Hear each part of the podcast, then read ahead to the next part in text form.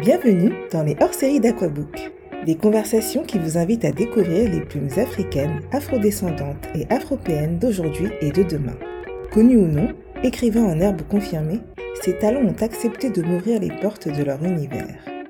Auteurs de romans, BD, essais, revues ou magazines, en auto-édition ou en maison d'édition, pour un livre ou plus si affinité, ces hommes et femmes qui ont parfois fait de leur passion un métier nous dévoilent les coulisses de leur travail et leur cheminement dans le milieu si particulier de l'édition.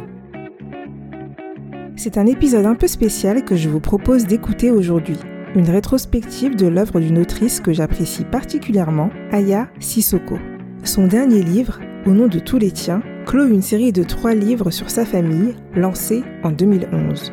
Nous avons remonté le fil de son histoire pas comme les autres, celle d'une femme qui écrit pour figer l'histoire, rendre hommage aux disparus, transmettre sa vérité, nuancer le roman national, mais surtout celle d'une personnalité engagée qui a réussi à faire de la littérature son espace de liberté.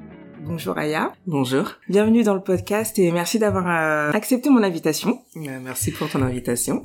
Euh, donc on te connaît autrice, euh, triple championne de, de boxe, aussi comédienne. Est-ce que tu est-ce que tu peux te présenter? Ben je m'appelle Aya Sissoko.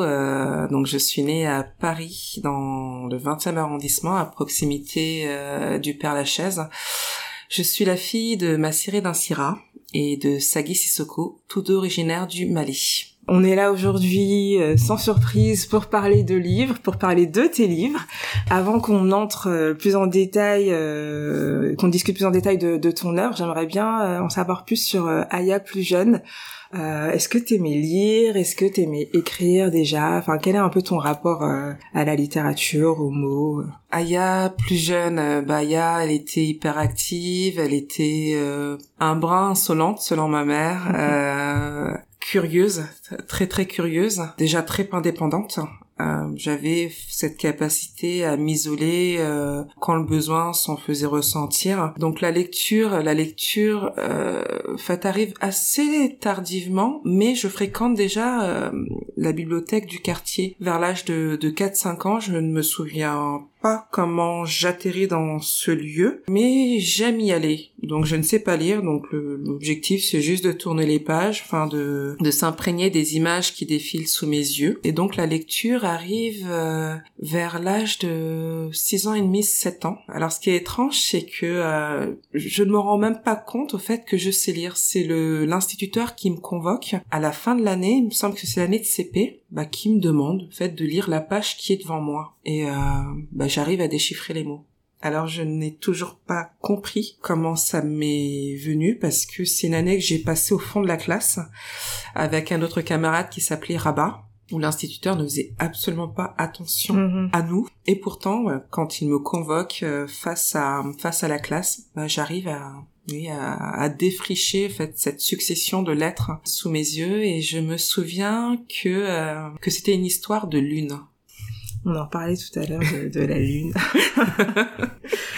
C'est ce même professeur dont tu parles dans ton livre qui, euh, du coup, pour qui vous étiez totalement invisible et qui euh, pas forcément très correct avec vous. C'est le même? Oui, c'est exactement le même. En fait, on est en 1986. Euh, donc dans une école enfin parisienne du 20e arrondissement. Donc il y a Rabat et moi, dont les parents ne savent ni lire ni écrire en fait, on, est de conditions très modestes, enfin on est pauvres et c'est vrai qu'on passe cette année de CP au fond de la classe. Je sais pas, j'ai pas grand intérêt au fait pour l'école à ce moment-là. Mhm. Moi c'est euh, voilà, moi je regarde euh, à l'extérieur, enfin à travers les fenêtres et ce que je veux moi c'est être dehors être dehors parce que c'est un territoire que je maîtrise, que je connais mhm. parfaitement sur le bout des doigts et qu'on a été élevé comme les poules au fait. C'est que nous on a enfin à partir de l'âge de 3 4 ans en fait, on on était dehors mhm. avec les autres gamins du quartier et donc c'est vrai que entrer à l'école au fait, c'est une transition qui est assez enfin en tout cas qui a été assez compliquée à appréhender pour moi. Oui, mais surtout que comme tu dis le dehors à l'extérieur, c'est le, territoire que tu connaissais, que tu maîtrisais, ah et l'école en fait c'est nouveau. Donc déjà pour des enfants euh, qui ont peut-être plus l'habitude ou qui aiment bien rester chez eux, bah c'est que ça marque une rupture. Donc pour toi c'était vraiment quelque chose, j'imagine, ah d'impressionnant, d'inconnu. Bah, en fait c'était synonyme d'enfermement surtout. C'était vraiment synonyme d'enfermement. Enfin cette euh, oui, cette injonction de rester euh, assis derrière une table, euh, d'être dans une économie de mouvement, alors que oui, moi j'étais une enfant, enfin dynamique, euh, enfin qui aimait grimper aux arbres, qui aimait, enfin s'aventurer dans les terrains vagues, découvrir les immeubles, enfin abandonnés. Et donc oui, enfin la transition est, est, est, est, violente. Ouais, c'est brutal en fait. Mm. C'est là vraiment la rencontre de deux univers euh, mm. qui, ne fonctionnent pas du tout ensemble. Et oui, mais quelque chose qui m'interpelle, c'est euh, cet instituteur qui se préoccupe pas de vous, mais qui quand même semble avoir vu que tu savais euh, lire. Quoi, il y a quelque chose qui l'a Écoute, je sais, je, je, je sais même pas. En fait, c'est-à-dire qu'encore aujourd'hui, je ne saurais pas euh, expliquer les raisons pour lesquelles ce jour-là il me convoque devant la classe. Parce qu'on est vraiment en fin d'année hein. on est vraiment en fin d'année. donc euh, je sais pas est-ce que est-ce qu'il y a une volonté faite d'humiliation ou est-ce que c'est enfin justement c'est le contraire? Je ne je, ne mm. saurais pas dire. Enfin quoi qu'il en soit il est surpris. Ouais. Il est surpris. Donc d'une certaine manière c'est que il s'attendait surtout enfin à être euh, conforté en fait de ce qu'il pensait de nous, c'est-à-dire notre notre incapacité à éprendre en fait des savoirs fondamentaux, enfin un savoir fondamental qui est la lecture. Mhm. Donc euh, donc je ne pense pas enfin que qu'il enfin qu'il y ait eu quelque chose de bienveillant dans sa démarche, à vrai dire. Ce qui est malheureux.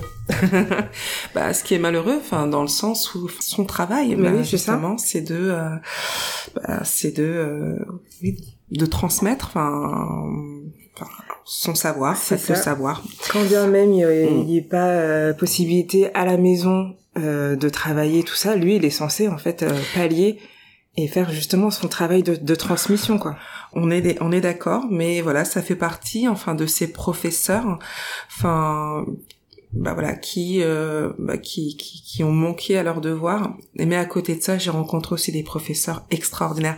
Et c'est vrai que je préfère aussi justement en fait mettre le focus sur ces professeurs mm-hmm. extraordinaires. Ben bah, qui vous accompagnent, qui vous donnent confiance, euh, qui sont dans une transmission bienveillante et, euh, et qui vous font grandir. Et des professeurs aussi euh, bah, qui appartiennent à cette deuxième catégorie. J'en ai rencontré de, ben de, de, nombreux, enfin tout au long de mon parcours. Ouais, et on en garde toujours de, de super souvenirs. D'excellents, d'excellents souvenirs et et j'espère effectivement que, enfin, nos enfants, en fait bah, tomberont, enfin rencontreront des professeurs euh, bah, de cet acabit parce que euh, bah, parce que ils sont ils sont utiles, ils sont extraordinaires et puis ils participent à instituer enfin instituer l'humanité en nous. Et on en a besoin des humanités. Ouais, en ce moment.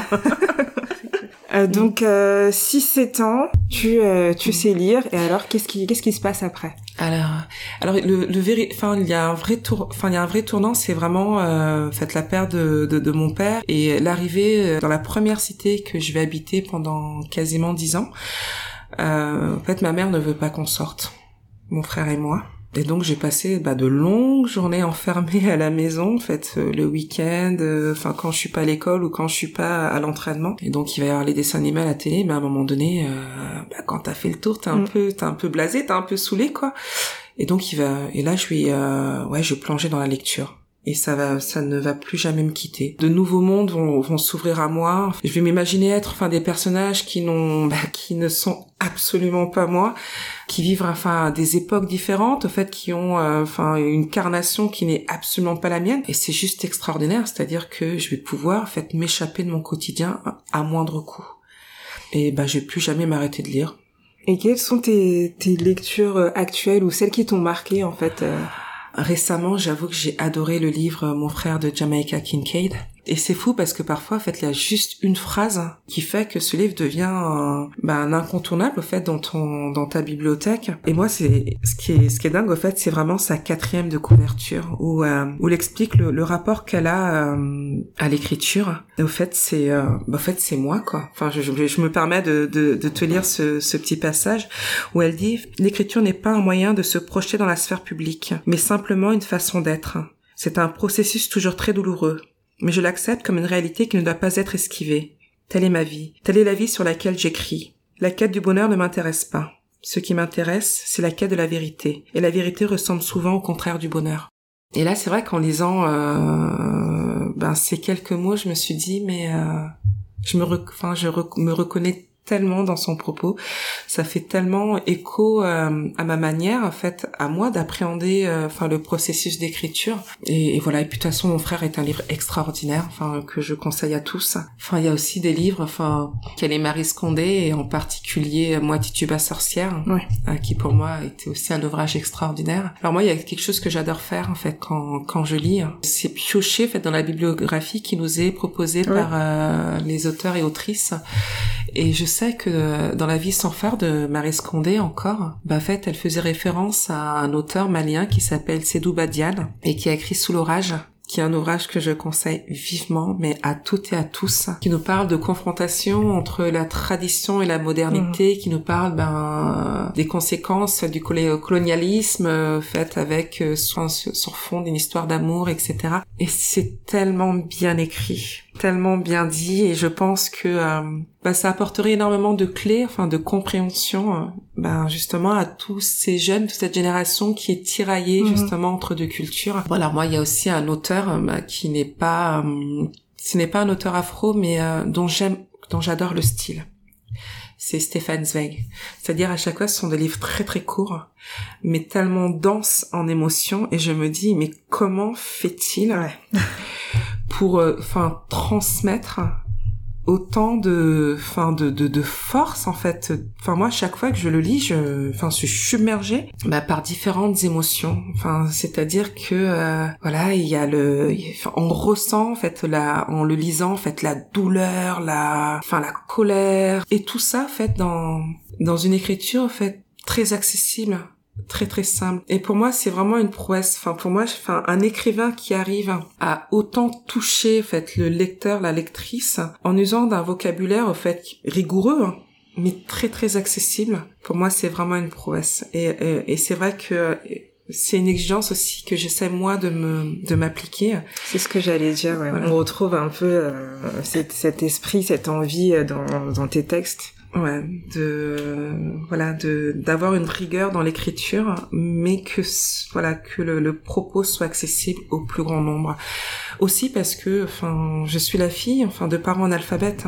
et donc voilà il y a aussi cette nécessité ben oui enfin dans le cahier des charges entre guillemets à ce que euh, voilà le propos soit accessible au plus grand nombre. Au plus grand nombre, oui. Mais c'est c'est vrai que c'est important parce que la littérature, la lecture, finalement, elle est elle est accessible à plus de personnes aujourd'hui, mais ça n'a pas toujours été le cas, et euh, c'est en partie dû aussi parce que parfois il y a des auteurs qui ont un langage un peu plus soutenu et qui vont pas être forcément simples à appréhender par tout le monde, et c'est bien d'avoir euh, euh, des auteurs qui, comme tu dis, vont être rigoureux, et ça n'empêche pas que ce soit. Euh, mais en fait, c'est que là, moi, j'insiste vraiment sur le fait qu'il y a vraiment une, une exigence justement mm. dans le dans l'écriture en fait, euh, ou même dans le langage qui va être euh, qui va être utilisé seulement. En fait, moi, j'ai envie de, de, de, rompre aussi avec cette injonction en fait très bourgeoise en fait qu'on a en fait où il faut faire la démonstration en fait d'une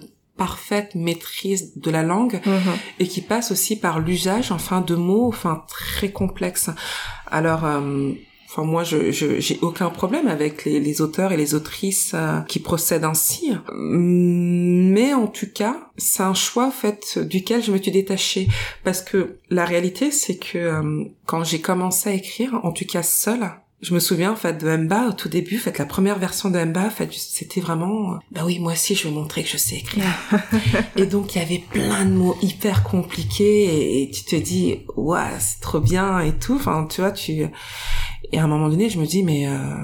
en fait ça reflète absolument pas en fait ta mhm. vérité et euh, par souci au fait d'honnêteté de sincérité je, à un moment donné, je me suis dit non, en fait, faut que t'arrêtes. De toute façon, t'as rien à prouver à personne aussi, parce qu'il y a aussi ce, cet écueil où euh, ben, c'est un milieu qui est tellement, euh, enfin, qui est tellement fermé, l'accès est tellement complexe, difficile, que oui, on, a envie, euh, enfin, de prouver, enfin, qu'on est légitime mm-hmm. à en être alors que non justement ce sont mes spécificités qui font que je vais euh, je vais créer créer quelque chose en fait d'original qui vont justifier enfin d'une certaine manière ma présence. Moi il y a une autre phrase au fait qui m'a aussi frappé pendant mes études au fait c'était une phrase d'Hemingway qui disait en fait le propre de l'écrivain c'est d'écrire sur ce qui n'a pas déjà été fait ou en tout cas enfin d'écrire d'une façon qui n'a jamais été faite et c'est ça en fait qui est euh, qui est extraordinaire. En fait l'écriture enfin l'écriture en fait c'est un terrain. On est censé essayer plein de choses en fait s'éclater s'affranchir de plein de de dictates en fait de de codes de codes et euh, oui une fois qu'on l'appréhende de cette manière ben en fait, on se libère. C'est ce que t'as fait. Ah moi c'est euh, c'est c'est carrément euh, ce que j'ai fait. Surtout aussi quand j'ai compris que euh, bah, que j'écrivais d'abord pour moi avant d'écrire pour les autres, en fait, j'écris d'abord pour moi. Alors là, ça, ça rentre un peu en, en contradiction avec ce que j'ai dit euh, précédemment, mais il n'empêche qu'avec le recul, je me suis rendu compte que j'écrivais d'abord pour moi. Dans le sens où euh, bah, l'histoire famili familiale est particulière, donc il y avait déjà cette volonté de... Euh, de faire exister en fait les disparus dans la mémoire mhm. des vivants et de donner aussi notre version des faits euh, bah, de l'histoire familiale parce que les combats qu'on a eu à mener, en fait, sont euh, bah, se faisaient dans un huis clos que beaucoup, enfin, parlaient pour nous mhm. et qu'on n'avait pas voix au chapitre, qu'on avait qu'on n'avait pas cette capacité, en fait, de se défendre. Et euh, d'une certaine manière, en fait, l'écriture, c'était de dire, bah voilà, voilà ma version des faits, et en plus, c'est écrit, donc vous ne pourrez pas revenir dessus. Donc quiconque veut, enfin, veut connaître la vérité, en fait, sur ce qui s'est passé, ben, il lui suffira, ben, ben oui, d'aller chercher les réponses dans ses ouvrages. Au fait, c'est assez étrange parce que je me suis pas rendu compte, mais en fait, je m'en suis rendu compte vraiment très très tardivement de la puissance de ces livres. Comme je disais, en fait, moi, il avait vraiment ce souhait de réhabiliter les miens, de leur dire ils ont existé. Euh, voilà leur combat au quotidien. Voilà comment ils luttent au quotidien. Euh, voilà la, enfin voilà ce que c'est que la dignité, en tout cas de mon point de vue euh, comment elle m'a été transmise par ma mère. Et ça, c'était euh, un désir, une envie euh, au tout début. C'est-à-dire que quand t'écris, non, c'est venu euh, plus tard. Mais en fait, c'est la, à la base, c'est que moi je n'ai jamais eu d'ambition en fait d'être publiée et euh, c'est aussi ce qui a nourri au fait mon, oui mon ce complexe au fait de oui cette enfin cette illégitimité au fait à mhm. être euh, autrice. C'est-à-dire que moi on est venu me chercher. Euh, mais tout d'abord pour un objet qui n'avait strictement rien à voir avec bah, avec Dambé qui est le, le premier livre bah, à l'origine c'était enfin l'éditrice m'avait approché parce qu'elle avait vu mon portrait enfin dans un dans un recueil qui lui avait été présenté par euh, par Sandrine Retailleau. Et euh, je sais pas, elle avait été frappée par mon portrait fait au milieu de fin de de celui d'autres sportives. Ah d'accord, donc c'était vraiment Ah non, mais ça n'avait rien à voir, c'est-à-dire que le livre s'appelait Corps et âme, en fait voilà, c'était euh, ça recensait plusieurs enfin portraits de sportives qui justifiaient bah, leur pratique et donc elle est allée prospecter les maisons d'édition, ben dans le but d'être éditée. Et là donc il y a Mireille qui, qui lui dit écoutez, euh, nous c'est pas notre créneau, enfin chez Calman Levy.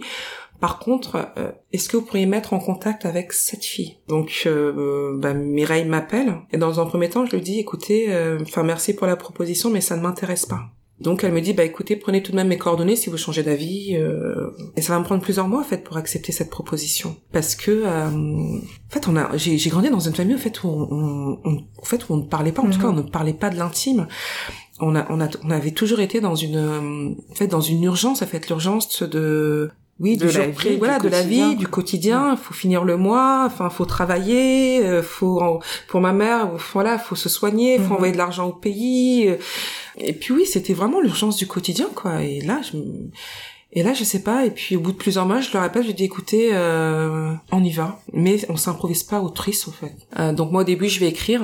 Mais alors moi, le problème, c'est que je suis très euh... En fait, moi, j'ai une écriture qui est très serrée, en fait. Et moi, c'est vrai, avec ce que j'avais écrit, en fait, on n'en faisait pas un livre. Enfin, pour moi, c'était très tac, tac, tac, tac, tac, et... Euh... Fallait le construire un peu, quoi. Ouais, fallait le construire, fallait... Euh... Et donc, euh, bah là, en fait, euh, bon, j'accélère l'histoire, hein, parce que sinon, donc, il va y avoir Marie, euh, donc, que je connais de nom. Ok, donc Marie enfin, Desplechin. Marie Desplechin, que je...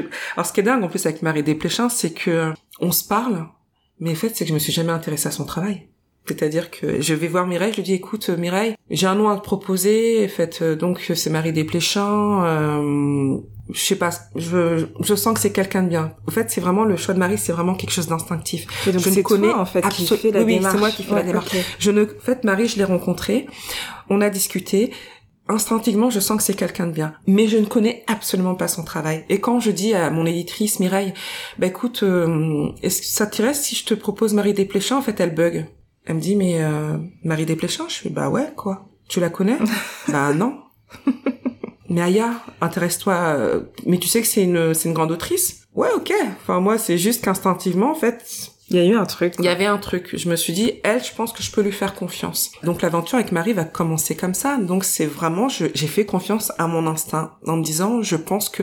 Et donc après, en m'intéressant à son travail, je me suis dit, ah ouais, ok, là pour le coup, la honte.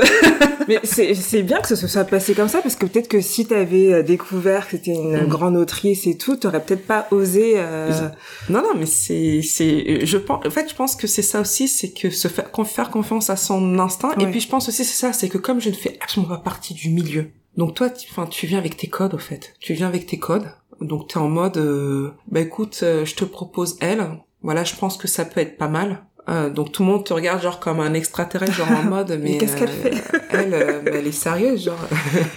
Donc oui bien sûr que Marie Desplechin on la prend. Mais euh, mais- c'est marrant parce que j'ai voilà, je connaissais pas cette histoire et je pensais que c'était l'inverse en fait, que Ah. c'était elle qui t'avait approché et je trouve ça hyper intéressant parce que Mhm. euh, tu disais tout à l'heure que c'est une écriture de l'intime en fait qui, qui raconte euh, ta vie, euh, voilà vraiment les, les aspects qu'il y a que toi et Mhm. tes proches euh, qui ont vécu. Et c'est important de pouvoir se dire je vais confier ces choses hyper intimes à une personne de confiance. Mais de toute façon, et je, et de toute façon, je ne dis pas tout. hein. Euh, c'est, de- de- enfin, dans Dambé, en fait, les, les, les gens, enfin, trouvent que c'est un ouvrage qui est très très dense, mais il y a tellement de, de choses qui ne sont pas dites. C'est-à-dire que on se focalise vraiment, en fait, d'une certaine manière, sur des éléments très très factuels. C'est-à-dire, euh, enfin, voilà, l'arrivée des euh, euh, de, de mon père dans un premier temps, puis de ma mère, euh, euh, bah, les drames, euh, etc. Mais euh, il n'y a pas autant d'affect que ça, en fait, dans Dambé. C'est-à-dire que les, enfin, les, les événements en eux-mêmes, en fait, provoquent justement le, enfin, le, oui, c'est l'empathie. Mais dans l'absolu, en fait, euh, je ne donne pas beaucoup de moi, en fait. euh, Enfin, je, je ne suis pas très généreuse. Oui, tu livres pas tout. Non, je ne suis pas très très généreuse, Mais- en fait, dans, dans Dambé. Je pense que cette impression, elle est aussi due au fait que tu racontes une histoire qui n'existe pas pour la majorité. On ne sait pas que ça se passe comme ça, tu vois. Mais- Donc c'est pour ça que les gens ont l'impression que tu que tu dis tout et c'est très dense en effet. Si tu, euh, enfin voilà, moi aussi, euh, je suis noire, euh, mes parents étaient pauvres aussi, donc il y a une sorte de connexion. Tu dis des choses que je connais, mais je Mhm. pense pour la majorité, c'est une découverte totale. Donc ça fait beaucoup en fait à assimiler pour eux, je pense. Bah, c'est, mais ça aussi, c'est, il m'a vraiment fallu du temps, enfin, prendre du recul, au fait, pour, euh, bah, pour comprendre tout ça. C'est-à-dire que, enfin, pour moi, en fait, ma démarche, c'est ok. Donc là, en fait, c'était vraiment me délester, au fait, d'un fardeau que j'avais traîné depuis des décennies. Et euh, oui, il était temps, entre guillemets, de, de se réparer. Euh, et se réparer, ça passe par la verbalisation, en fait, aussi euh, des, bah, des événements passés. Et euh, c'est vraiment le, le- fait, je commence vraiment là aujourd'hui à me rendre compte au fait de, de ces enfin de ces ouvrages qui sont enfin en quelque sorte des ovnis en fait Euh, aussi parce que euh, en fait moi je suis une enf- enfin moi je, je, je ne fais pas enfin je ne veux pas partir en fait de, de, de ces familles de grands nègres en fait de familles qui ont enfin d'enfants qui ont grandi enfin au sein d'une famille instruite Mhm. euh, où finalement les enfin l'écriture était presque quelque chose au fait qui qui qui allait de de soi Mhm. c'est-à-dire que moi je suis la gamine euh, oui dans les parents ne savaient ni lire ni écrire enfin qui a grandi en cité et puis tout d'un coup bam en fait euh, ouais je m'autorise je m'autorise finalement à à pénétrer un espace qui n'était enfin qui n'était pas censé être fait pour moi et puis à raconter des choses au fait euh, de l'ordinaire et en choisissant en fait des héros ordinaires Mais qu'on n'a pas l'habitude de mais qu'on n'a pas l'habitude d'entendre et de voir. Enfin, je décide, oui, de, que mes héros vont être des individus ordinaires. Pour moi, ça me semble tellement évident. C'est Parce que c'est ta vie en fait. Oui, parce que c'est ma vie, c'est mon quotidien, parce que c'est celles et ceux que j'ai que je fréquente tous les jours et euh, pourtant c'est euh, oui en 2010 2011 oui quand Dame sort c'est quelque chose d'exceptionnel. Je ne m'attendais absolument pas à, à, ce, à ce que le livre soit reçu en fait d'une telle manière. Je le je l'avoue moi quand j'ai rendu euh, en fait quand on a rendu le manuscrit pour moi c'est bon j'allais retourner à ma vie enfin très normale. Ah, mais non. non mais, mais c'était ça c'est-à-dire que euh, voilà ça y est c'est fait. Et, euh, et pourtant, en fait, Marie, Marie m'avait prévenu, elle m'avait dit, euh, prépare-toi. à quoi Prépare-toi à quoi C'est bon, j'ai rendu le taf. j'ai rendu le taf, c'est bon maintenant. Euh, voilà, foutez-moi la paix. En gros, j'avais dit ce que j'avais à dire, ce qui, oui, ce qui me torturait en fait d'une certaine manière que mm. j'avais gardé depuis tellement d'années et qui qui commençait à, à, prendre trop de place et à me à me ralentir en fait dans dans ma vie de tous les jours. Et pour moi, c'était ça, c'est bon. là, c'était enfin sorti. Voilà, c'était sorti. En tout cas, il y avait une bonne partie qui était sortie. C'était de soulagement. c'était la fin en fait de quelque chose et pas le début. Voilà, j'étais plus légère en fait. J'étais plus légère. C'est bon. Je me suis dit c'est bon, on va passer à autre chose next quoi. Comment elle s'est passée justement cette euh, cette collaboration avec Marie? Alors cette collaboration en fait ça a été fait des va-et-vient. Alors ce qui est bien c'est que euh, moi j'avais commencé à écrire à peu près une vingtaine trentaine de pages. Et t'as commencé quand? En fait, moi, j'ai commencé euh, à partir du moment où, en fait, l'éditrice m'a dit, euh, enfin, à partir du moment où je lui ai dit, on y va? En fait, moi, j'avais commencé à écrire. Et c'était à quelle période à peu près? Parce qu'il est sorti en 2011. Oui, en 2011, il est sorti, mais moi, j'ai commencé à écrire, je crois, en 2000, 2009. Ok mais euh, bah, tu fais pas un livre avec 30 pages quoi. et donc c'est là en fait où euh, le rôle de Marie a été mais plus que plus qu'utile bah, parce qu'elle avait déjà la méthode et donc ça a été la, la, locomotive Marie. Ça a vraiment été la locomotive, c'est-à-dire qu'elle écrivait, elle m'envoyait, je lisais, euh, je réécrivais, euh, je validais, je barrais, euh, je renvoyais. Et au fait, ça a fait vraiment des va-et-vient. Euh, le texte a fait des va-et-vient comme ça. Et ce qu'a fait aussi Marie, c'est qu'elle a aussi interrogé pas mal de gens de mon entourage. Ok, c'est elle qui a fait un peu le travail d'enquête, tout ça. Exactement, mais parce que moi j'étais une tombe aussi, mais vraiment parce que j'étais une tombe. Je suis pas quelqu'un qui me livre. C'est-à-dire que les gens ont tendance à, à penser qu'ils savent tout de moi à travers mes livres, mais pas du tout. mais pas du tout. Et donc oui, donc elle a commencé à interroger des gens autour de moi.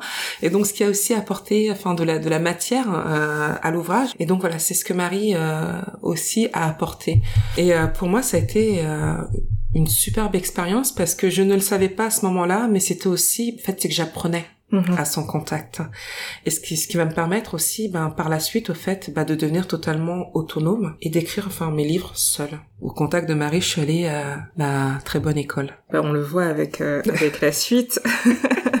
T'en as parlé un petit peu euh, avant, mm. en disant, euh, j'aime bien parce que t'as as utilisé le même terme que moi en parlant d'OVNI, mm. en parlant de ton œuvre comme, voilà, quelque chose qui, qui, ne se fait pas, qui est pas commun en France en tout cas. Quel est ton regard toi aujourd'hui sur euh, sur ce, ce milieu de l'édition et qu'est-ce qui fait selon toi que que bah été publié, euh, édité euh, à ce moment-là? Alors déjà, je vais comme je comme je disais au début, à la base, en fait, l'éditrice n'attendait pas d'Ambé. L'éditrice attendait un livre sur ce qui, ce qui justifie qu'une femme pratique un sport dit d'homme. Ouais. Ah oui, t'en parles d'ailleurs. Voilà. Donc, non, mais c'est pour ça qu'il faut être très très clair. C'est-à-dire que je n'ai pas rendu le travail, enfin, attendu. Attendu. Parce que moi, je savais que si j'appréhendais au fait le fait que, enfin oui, expliquer, fait les raisons qui, expliquent que je pratique de, enfin ce sport, moi, je savais qu'il fallait que j'aille dans l'intime. C'est pour ça aussi que ça a pris énormément de temps, en fait, pour que je dise oui, j'accepte la proposition. Je savais que moi, ce qui, ce qui expliquait la pratique de ce sport, que je n'ai jamais véritablement aimé, c'est ça les gens en fait euh, ah t'as été trois fois champion du monde trop bien et tout mais je n'ai jamais véritablement aimé la boxe. Pour moi ça a été aussi une pratique qui était un peu contre nature en tout cas qui a qui était euh, à l'inverse aussi de la personnalité qui était la mienne. Enfin moi je suis quelqu'un de très timide de très réservé même j'ai presque à dire de peureuse. Et là il fallait monter sur un ring donner des coups prendre des coups en fait s'astreindre à un effort enfin qui était euh, qui était difficile. Mm-hmm.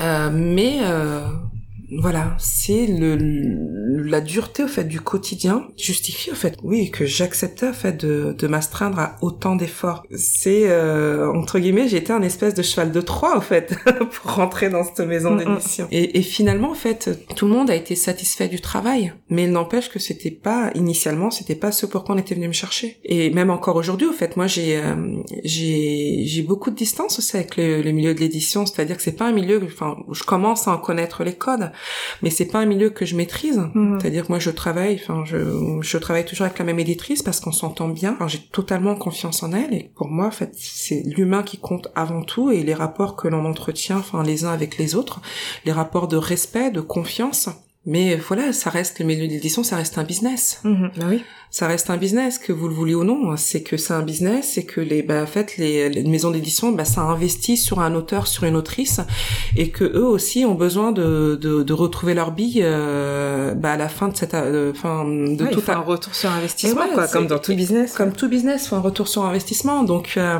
bah oui, donc il faut, euh, tu peux avoir écrit un livre qui a très bien marché, euh, bah il va falloir aussi que tu pitches le prochain ouvrage, que tu justifies de sa pertinence, etc. Et puis ça a été aussi le même pour au nom de tous les tiens, c'est-à-dire que malgré le background qui est le mien, chaque fois c'est euh, bah, on recommence à zéro, c'est-à-dire j'arrive, bah écoute voilà, je t'ai je t'ai pitché enfin 10 15 pages voilà du prochain livre, c'est bon euh, enfin ça te va, ça te va pas? Oui, est-ce que tu peux me développer telle partie? OK. OK, bon là on signe. Donc euh, donc rien n'est jamais acquis. Rien rien n'est rien n'est jamais acquis et euh, d'une certaine manière, c'est euh, oui, ça ça ça t'oblige toi aussi à chaque fois à te ouais, ne jamais te reposer sur tes lauriers et avoir aussi une exigence envers toi-même. En tout cas, moi, une exigence de vérité, en fait, de, déjà de ne pas me mentir à moi-même, de ne pas trahir aussi l'histoire familiale, parce que la matière sur laquelle je travaille est tout de même très particulière. Il s'agit de l'histoire euh, familiale, de la mémoire, en fait, des mhm. disparus. Donc voilà, je, c'est, c'est des choses que je manipule avec beaucoup de précaution et énormément de respect, parce qu'on ne fait pas parler, enfin, impunément euh, les morts. Et voilà. Et puis je sais aussi que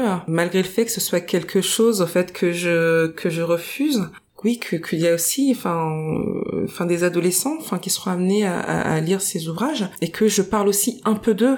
Tu vois moi c'est c'est un poids que je n'ai pas envie de de porter. D'ailleurs c'est pour ça que j'utilise le jeu. Mais il n'empêche que enfin dans le milieu littéraire en fait euh, enfin des des auteurs autrices qui ont mon profil sont tellement peu nombreux que en fait on a cette responsabilité malgré toi en fait hein. malgré tout malgré moi en fait on n'a pas cette totale liberté de l'auteur en fait qui qui qui qui produit euh, un écrit et qui euh, qui ne porte pas en fait cette responsabilité en fait du nombre enfin du groupe c'est-à-dire malgré moi en fait euh, oui, je, je, porte cette responsabilité.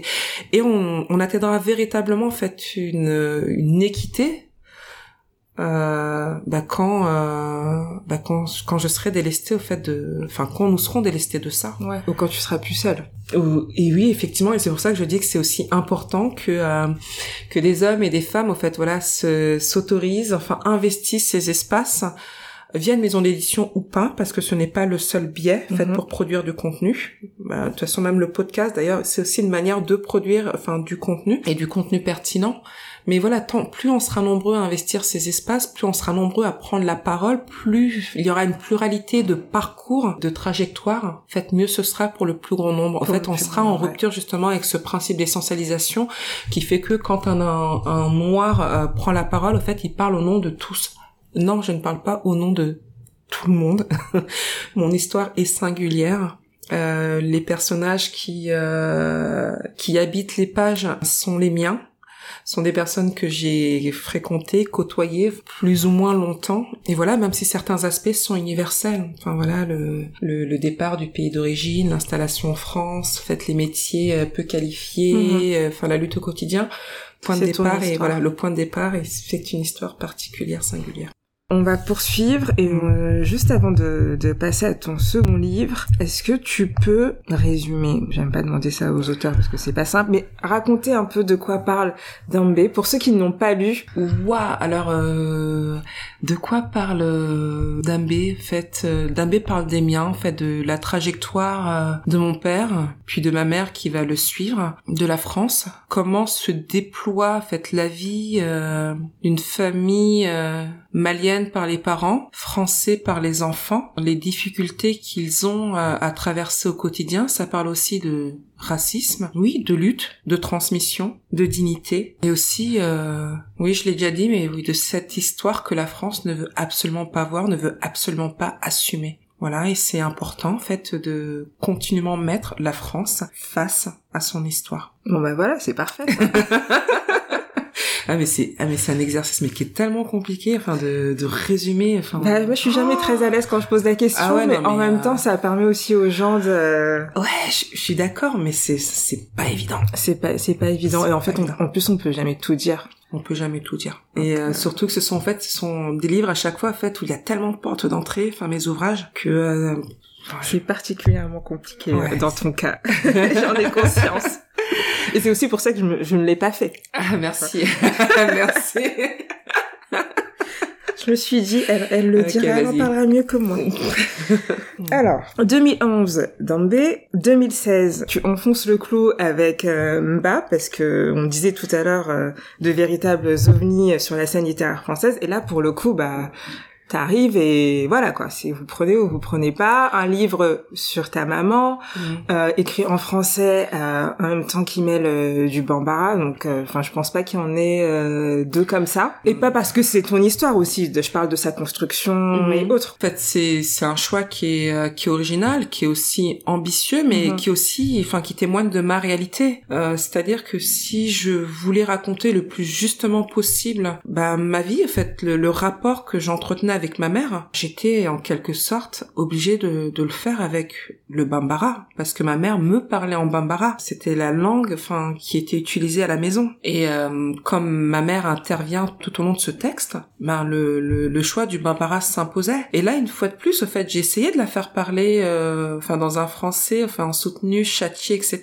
Mais c'était pas elle. Mais c'était pas elle. Je me mentais à moi-même et puis, euh, comme, enfin, j'essaie d'être vraiment le, le plus honnête possible dans ce que je quand j'écris Mba, en fait, je viens juste de perdre ma mère. Donc ça, c'est, c'est quelque chose d'important à, à préciser. Et donc, si je veux lui rendre hommage, bah, il est hors de question, en fait, de pervertir, enfin, le personnage, ou en tout cas, de, de, la faire être quelqu'un qu'elle n'est pas. Et puis, c'est un livre qui est très politique, au fait. De toute façon, que ce soit Dambé ou Mba, enfin, ou même les trois, hein. les trois, en fait, sont des livres qui sont très, très politiques. Décider d'utiliser, en fait, des, des mots Bambara euh, comme titre d'un ouvrage, déjà, c'est dire, en fait, euh, je ne ferai pas de concession, en mhm. fait. Mon identité, en fait, ma part d'identité malienne, elle est non négociable. C'est-à-dire que sans le savoir, déjà, en fait, je suis déjà en rupture avec le principe d'assimilation. Je n'en ai pas conscience, mais c'est, c'est, c'est-à-dire, je revendique, en fait, le fait d'être française avec une identité malienne et que les deux en fait vont de pair et il est hors de question en fait de de, de renoncer euh, de m'amputer en fait euh, d'une part en fait de ce que je suis. Et, et, et l'écriture en fait c'est ça quoi. C'est euh, oui sans le savoir aussi créer en fait des des bastions de résistance des des, des bastions de de revendication de dénonciation de euh, d'affirmation de soi de nos existences de nos vécus de nos parcours de la complexité de nos parcours de nos luttes quotidiennes. Et puis ce sont aussi des ouvrages qui sont enfin très féministe. Oui, oui, oui, particulièrement celui-ci. Ouais, qui est vraiment très très fémi enfin qui est féministe, mais c'est aussi et c'est aussi un féminisme qui est en rupture aussi avec le féminisme le féminisme blanc qui nous est imposé, c'est-à-dire que nos mères étaient féministes sans même le savoir. C'est-à-dire de toute façon, elles n'avaient pas le temps de théoriser leur féminisme. C'est-à-dire que le quotidien s'imposait à elles. Bah, c'est, ça l'expérience aussi, euh, voilà, du, du, concret, quoi. Et, et, c'est ça, et c'est pour ça que c'était aussi, euh, oui, important en fait de les de, de les raconter et, euh, et d'une certaine manière, en fait, on n'a rien, en fait, on n'a rien à vous envier. Et vous n'avez aussi rien à nous apprendre parce que euh, nous, en fait, euh, enfin, l'émancipation, la lutte au quotidien, en fait, on la connaît et on l'incarne fait quotidiennement euh, on la vit en fait. en fait on la vit. en fait on a juste pas, dans les mots dans les, on a juste pas le choix on a juste pas le choix. Donc euh, comme je dis c'est vraiment enfin vraiment avec le recul c'est à dire en fait là en fait j'arrive à un âge en fait avec aussi un bagage une expérience qui me fait prendre conscience au fait de de me dire ah bah, au fait meuf t'étais quand même euh, quand même en avance quand même. Enfin sur certains aspects en fait. C'est que euh, et c'est même maintenant en fait où je commence à comprendre en fait pourquoi certaines enfin certaines nanas en fait qui me disent mais euh, franchement merci Aya pour tel ouvrage tel ouvrage. Et alors que pour moi c'était tellement en fait c'est toi quoi. Tu racontes ta réalité voilà en fait c'est que c'est vrai que c'est ce qui s'est passé donc pour toi il y a pas de... rien d'exceptionnel en fait. C'est que ouais c'est enfin, c'est ma vie. Et puis la vie aussi de de de, de nombreux hommes hommes et femmes en fait. C'est pour ça que je pour moi, enfin, il y avait, rien d'exceptionnel. Mais en fait, ce qu'elle me disait, c'est que tu mets des mots sur des choses qu'on n'osait pas dire, bah parce qu'en fait, il y a une norme qui s'impose à nous. Ouais, d'une certaine manière, en fait, c'est que j'ai rompu, en fait, cette loi, en fait, euh, cette espèce de pudeur, cette loi du silence et, euh, en fait, même justement, en fait, cette scène, en fait, euh, sur laquelle, en fait, s'ouvre Dambé, où on parle, enfin, de l'enterrement, Mm. Et, euh, et, le fait que les femmes soient en, en seconde ligne, même pour l'enterrement en fait de, de leurs parents, parce que oui c'est comme ça dans la religion. Et là en fait le nombre de, de lectrices qui sont en humeur en me disant mais merci ça a tellement été douloureux pour moi. Enfin c'est quelque chose enfin que j'ai que j'ai subi et, euh, et le fait que tu euh, que tu l'exprimes, c'est de se dire ok en fait je n'étais pas seule. Et je me rends compte toujours avec le recul au fait qu'on se soigne collectivement, que le fait qu'une personne ose enfin dire les choses fait, ça permet aussi à d'autres, en fait, finalement, de, enfin, de se réparer. Et donc, moi, j'aime bien ce principe de, on se soigne collectivement. En fait, en libérant la parole, on se soigne collectivement. Puis voilà, après, si ça peut permettre à plein de gens, justement, en fait, de s'autoriser à dire les choses sans se euh, censurer, c'est formidable. Et je pense que au-delà de ça, il y a aussi tes textes, ils nous permettent de prendre conscience de choses sur lesquelles on n'a pas de recul. Je vois, si dans le quotidien ça se passe mm. comme ça, on se pose pas de questions. Alors qu'une fois que c'est écrit, bah, tu te dis mais en fait ça existe et tu légitimes aussi euh, toutes ces histoires en fait, tu vois, et qu'elles soient racontées parce qu'elles mm. existent donc euh, la question de la légitimité se pose pas forcément, mais en mm. tout cas le droit de pouvoir les raconter, qu'elles aient une valeur et que. à l'époque, comme je disais, je me soignais moi en fait. Je crevais l'abcès en fait. Voilà, je faisais sortir, enfin de, de oui, j'extériorisais tout ce qui m'entravait. Donc si ça, enfin voilà, si d'autres ont pu, enfin s'approprier ce matériel et, euh, et, et se libérer, tant mieux. mais vraiment, euh, mais vraiment tant mieux. Mais ce qui est aussi important aussi euh, dans la démarche aussi d'écrire, c'est que fait, je suis l'héritière en fait d'une d'une culture orale et le risque justement avec l'oralité, c'est que l'histoire se perde. Mhm. Et donc là, en fait, en écrivant, je fiche l'histoire, c'est-à-dire que plus personne en fait ne pourra revenir là-dessus. Et ça, c'est quelque chose d'essentiel quand on veut faire perdurer, quand on veut continuer à faire vivre les morts. Puis il y a aussi cet aspect qui est important, c'est que je me rends compte que je suis euh, le dernier maillon entre celles et ceux qui sont nés au Mali et euh, bah, celles et ceux qui sont nés sur le, territoire mhm. hexagonal. Et et que après moi, en fait, plus personne pourra faire ce travail de transmission. Et donc, oui, si moi je ne fais pas ce travail de fixer l'histoire, ouais, personne la transmission est rompue. C'est-à-dire que ma fille, en fait, elle a plus de matériel. Plus le temps passe, plus je me rends compte effectivement de l'importance, en fait, de raconter nos histoires, continuer à les faire vivre dans le temps, que celles et ceux qui ne seront plus en contact avec leurs aïeux puissent s'approprier cette histoire et, et puissent grandir avec et se rendre compte effectivement que euh, que quand l'histoire est racontée racontée par celles et ceux qui l'ont vécu, ce n'est pas la même que celle qu'ils vont apprendre dans les livres d'histoire. Et, ça, c'est juste essentiel au fait que les deux versions cohabitent et que l'enfant ait le choix et qu'il puisse se dire mais euh, je peux choisir mes héros et mes héroïnes. Je peux développer mon esprit critique. Parce que d'une certaine manière, en fait, c'est aussi une matière qu'on leur met à disposition pour qu'ils développent leur mhm. esprit critique. Ah oui, mais à l'école, on m'apprend ça. Mais en même temps, euh, on me dit aussi ça de d'un autre côté ok, ben je vais m'emparer de cette matière et, puis je vais faire aussi mes recherches de mon côté. Ça. Et puis je vais aussi poser des questions parce que c'est vrai qu'on est dans des familles où mm. euh, la parole euh, est très euh, rare en fait. Ouais. On, arrive à avoir des choses, mais soit on pose des questions et c'est jamais le bon moment. Exactement. Et parfois, ils ont pas envie de raconter leur histoire. Ils ont le droit. Mais du coup, pour nous, on est toujours dans une espèce de position un peu compliquée. Où on est dans le besoin pour se construire aussi, parce que c'est hyper important. Mhm. Mais on est parfois face à, face à des murs. Donc, euh, comment on arrive à essayer de, de récupérer ces pans de, de, de nos histoires s'il n'y a pas cette transmission ou si elle est transmise de façon... Euh, euh, ben, en tout cas, du point de vue des vainqueurs. Oui.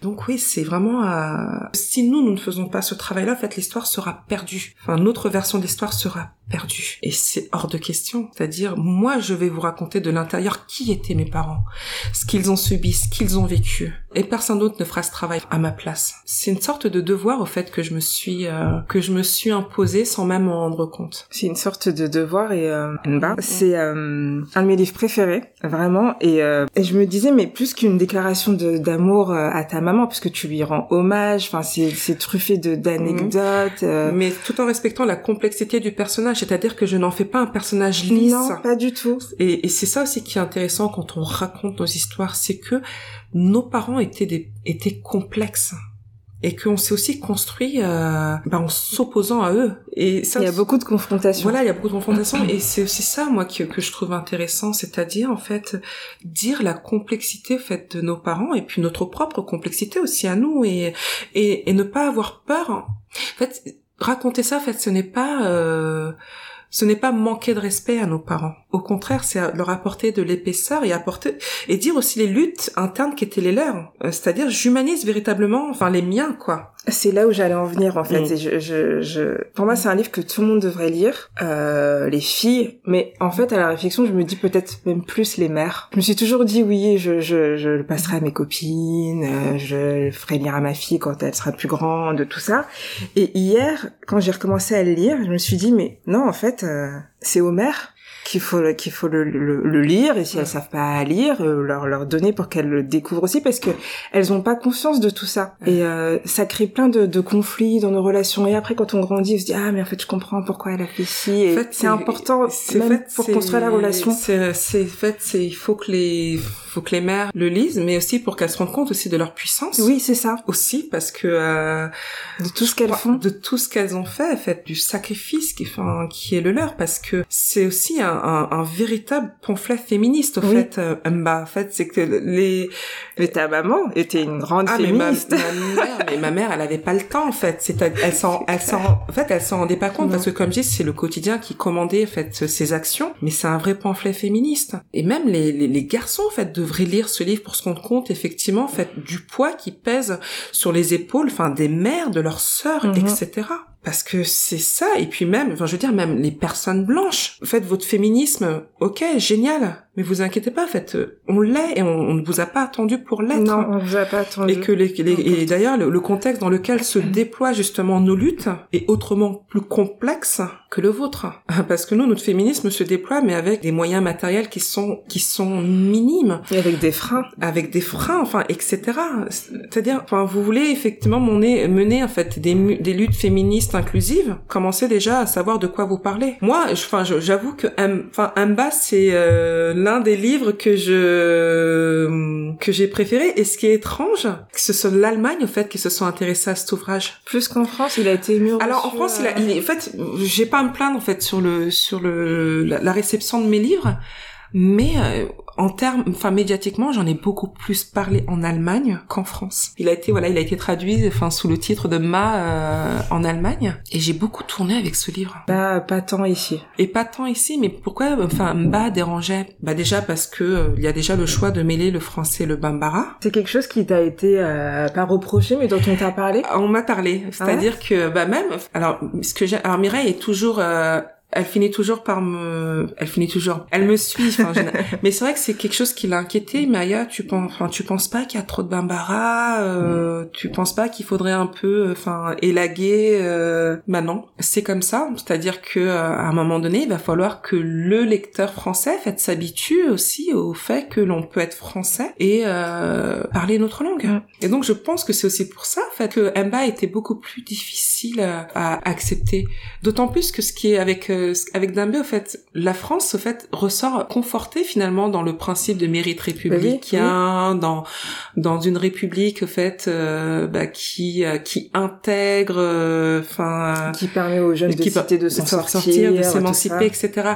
Donc moi, en, relatant finalement, en fait, la trajectoire qui était la nôtre, je me rendais pas compte que je confortais la France, au fait, dans dans un mythe, au fait, qu'elle s'est con, oui, qu'elle s'est construite. Alors que tu vois, Damba, en fait, là, en fait, je, je commence à être déjà plus critique. C'est-à-dire qu'il s'est écoulé quasiment cinq ans, et donc j'ai gagné aussi en maturité. Mhm. Je, me, je commence à me confronter au terrain, à observer ce qui s'y passe, à me rendre compte effectivement que, euh, en fait, il y a le discours qui nous est dit et la réalité, en fait, euh, en rentrer en, en, friction. Et donc voilà, donc d'une certaine manière, en fait, les, les livres aussi euh, suivent, en fait, mon Ton cheminement, mon cheminement, ma maturation et euh, ma prise de conscience. Parce qu'en 2010, au fait, on n'avait pas accès, au fait, à des ouvrages qui nous parlaient de féminisme, de, euh, enfin, d'émancipation noire, euh, ou de podcasts. Au fait, on n'avait pas accès à tout ça. En fait, ma réflexion, elle se fait vraiment euh, au fil de, au fil, oui, temps, de au fil du temps. Quoi. Exactement. Donc, ça prend du temps d'apprendre. Mais ça se ressent parce que tes trois livres sont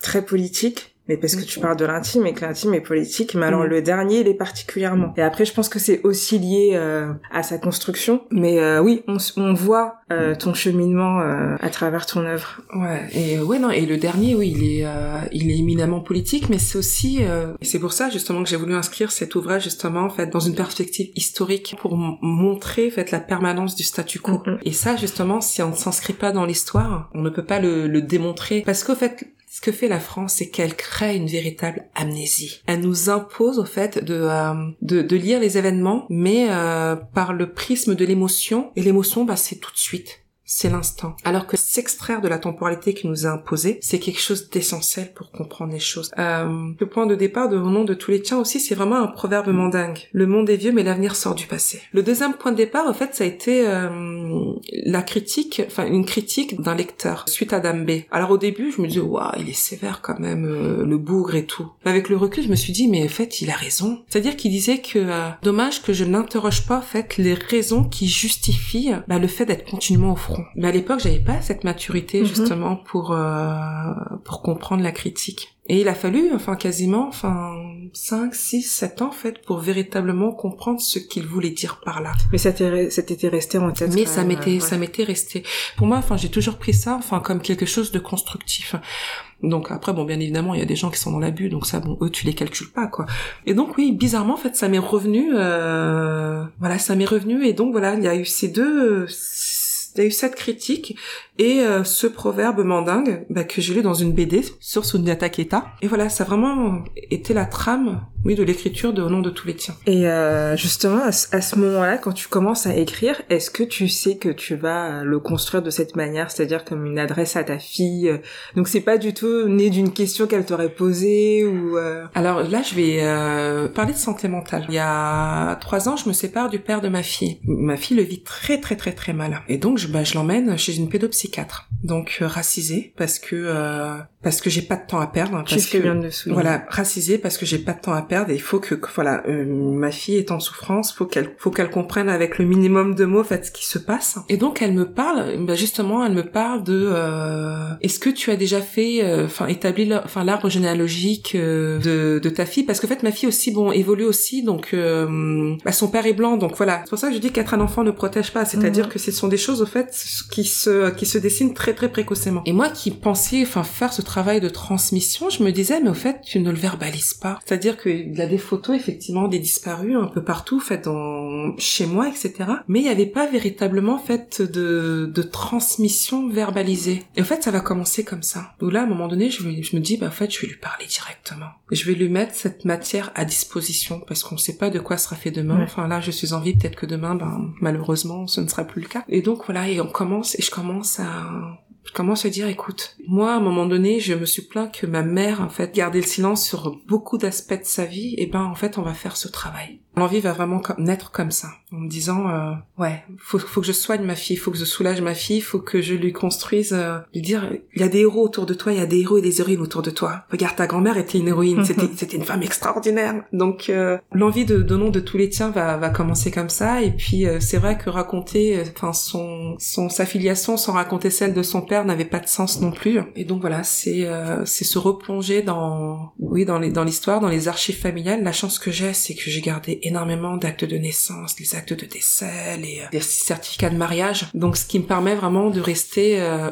aussi très factuel. Et euh, donc voilà, de, de construire euh, la narration comme ça. Je vais revenir un peu en arrière, puisque tu as parlé de santé mentale. Merci d'en parler dans tes livres, parce que c'est pas commun, c'est pas courant, et c'est hyper important. Surtout, bah là, je vais faire une super généralité, donc désolée. Mais dans nos communautés, il y a un vrai tabou sur ces sujets, alors qu'en fait, on aurait, je pense, tous besoin d'une petite, voire une grande thérapie pour soigner tous nos traumas. T'en as parlé dans, B, j'en sais là parle où dans ouais. j'en parle aussi euh, dans Amba, j'en parle encore dans dans Nom de tu les tiens, mais parce que pour moi c'est... euh, Mais en fait, on a des raisons en fait d'avoir un nombre incalculable de névroses, Oui. mais tellement. C'est-à-dire qu'on ne peut pas sortir indemne enfin, de notre environnement, qu'il soit extérieur ou même qu'il soit en fait intrafamilial. C'est-à-dire qu'on est traversé continuellement par des injonctions contradictoires. On est toujours dans cette injonction en fait de performance, de perfection. Donc euh, sincèrement, on est fatigué. Ouais, on est on vraiment est fatigué. fatigué. Et euh, et donc pour moi c'était mais c'est enfin c'était une absolue nécessité au fait d'aborder le sujet et dire aussi à quel point ça abîme. Ce qui, ce qui est intéressant c'est quand tu quand on quand on prend du recul, quand on s'inscrit dans l'histoire, c'est aussi de, de parler effectivement en fait de comment la santé mentale, enfin la prise en compte de la santé mentale de ma mère était inexistante Mhm. Et comment justement moi je me détache au fait de ce de ce postulat pour prendre soin de la mienne en me disant il est hors de question que je sois un petit soldat enfin un soldat une figure sacrificielle comme ma mère et je vais m'occuper de moi. Je suis en capacité fait d'entendre quand ça va mal. Je n'ai pas de problème, oui, à consulter quand c'est nécessaire. Et je fais de même pour ma fille. C'est-à-dire qu'il faut que très tôt, en fait, ma fille ait conscience que, en fait, il y a des personnes dont c'est le travail bah, de prendre euh, soin, enfin d'elle, de prendre soin de sa tête. Mhm. Et euh, oui, qu'on n'est pas obligé de souffrir, qu'on n'est pas, obligé de souffrir. tout simplement. Donc oui, il faut en parler, il ne faut plus que ce soit un tabou. Donc oui, moi j'ai pris, euh, je suis allée, je suis allée consulter à plusieurs reprises quand j'en ressentais le besoin et euh, j'emmène ma fille voir une pédopsychiatre racisée parce que là concrètement je ne veux je n'ai plus de temps à perdre et je ne veux pas perdre de temps à faire le sous-texte à chaque fois que je vais consulter et la chance qu'on a en fait c'est qu'on fait partie aussi d'une génération faite euh, d'hommes et de femmes éduqués donc qui ont investi aussi ces espaces Mhm. euh, de la santé mentale. Et on peut aller les voir et on n'a pas besoin enfin de justifier le pourquoi du comment de cette déci- de cette décision parce que culturellement nanana nanana. Exactement, surtout que parfois tu te heurtes à un mur parce que... Ah ouais, non mais... Non mais déjà tu vas mal, mais en plus faut que tu expliques aux, soignants, à la soignante, C'est- le pourquoi du comment. La charge raciale dans tous Ouais. les aspects de ta vie, quoi. Même Ouais. quand tu es au plus bas et que tu as besoin d'aide, il faut quand même que tu aies ce poids-là. Voilà, euh, de d'expliquer en fait le, Ouais. le poids de enfin non et là et là effectivement le fait qu'il y ait cette génération en fait de de, de soignants euh, racisés c'est- c'est extraordinaire c'est un vrai gain de temps et puis même pécuniairement en fait Clairement. Parlons des choses concrètes. ça sont aussi parlons oui parlons de portefeuille Ah ouais, ouais, non, c'est... ouais. Tout à fait, tout à fait. Dernière remarque, enfin j'en ai Mm. plein d'autres, mais euh, le, le- le podcast c'est pas Jessica discute avec Aya. c'est euh, sur euh, toujours sur Nba où tu parles de maternité et aussi dans au nom de tous les tiens d'abord d'ailleurs. Mhm. Je trouve ça hyper important parce que l'image qu'on nous renvoie, même à nous, hein, étant mère d'eux, c'est euh, oui, euh, les femmes noires, en plus elles sont souvent nounous, etc. Donc elles sont bien pour euh, tenir la maison, le logis, mais bon, leurs enfants, de toute façon ils traînent dehors. Et avec ton livre, même si, comme tu disais tout à l'heure, tu décris euh, ta mère dans son entièreté, donc avec les bons et les mauvais côtés, Mhm. moi, j'ai lu beaucoup, beaucoup, beaucoup d'amour. Merci de, de, de l'avoir écrit parce que même si c'était ta réalité, euh, c'est important que les autres, autant nous que les autres avec un grand A, comme tu les appelles, en aient conscience en fait que nos mères euh, nous aiment, elles aiment aussi leurs enfants comme toutes les autres. Mais, mais clairement, mais c'est-à-dire que, en fait, moi, j'ai été une enfant, comme je dis, j'ai été une enfant qui, qui était complexe. C'est-à-dire là, en fait, les gens se disent, ouais, Aya, elle est posée, ça a été une enfant sage. Mais non, moi, j'étais une enfant terrible. J'ai fait, concrètement, j'ai fait la misère à ma mère. Et pourtant, en fait, elle m'a jamais lâché. Et malgré le jugement des autres, en fait, en- de la population blanche, et même ce que nous renvoie, en fait, la télévision. Mhm. C'est-à-dire qu'on a l'impression, effectivement, que nos parents, enfin, n'aimaient pas leurs enfants ou que nous n'aimons pas les enfants. Non, ce sont les conditions de vie, au fait, qui commandent aussi les relations que les uns entretiennent avec les autres. Et donc là, au fait, c'est aussi une manière, finalement, de faire porter la charge, la responsabilité, au fait, de l'échec à l'individu en, en niant l'impact du contexte socio-économique dans lequel il évolue. Et c'est pour ça qu'au nom de tous les tiens, il était important en fait de revenir aussi sur toutes ces réalités, en disant mais mais nous en fait nos parents n'ont jamais été libres de leur déplacement, ils n'ont jamais choisi le lieu d'habitation, Euh, ils ont toujours occupé en fait des des métiers fait, des métiers difficiles très peu valorisés, ils ont tout le temps été dénigrés, invisibilisés. Et vous êtes en plus en train de enfin de juger en fait de leur incapacité en fait C'est à, ça. Veut dire qu'ils vivent même pas 10% de ce que ce qu'ils ont vécu, Alors ce qu'ils vivent, alors et pourtant que- il y a tant de, de jugements et de jugement alors que mais en fait ce sont des hommes et des femmes qui se sont qui se débattent au quotidien et d'ailleurs c'est pour ça que c'est aussi cette phrase qui revient en fait devenez quelqu'un c'est-à-dire que moi je fais du mieux que je peux mais il va falloir aussi que vous m'aidiez c'est quelque chose en fait qui est constant dans Amba et aussi au nom de tous les tiens c'est-à-dire que euh, moi je prends en fait je prends ma part en fait avec les moyens qui sont les miens mais euh, la responsabilité est collective que vous le vouliez ou non ou non. cette France, effectivement, fait pays euh, oui, enfin de l'émancipation, euh, de euh, etc.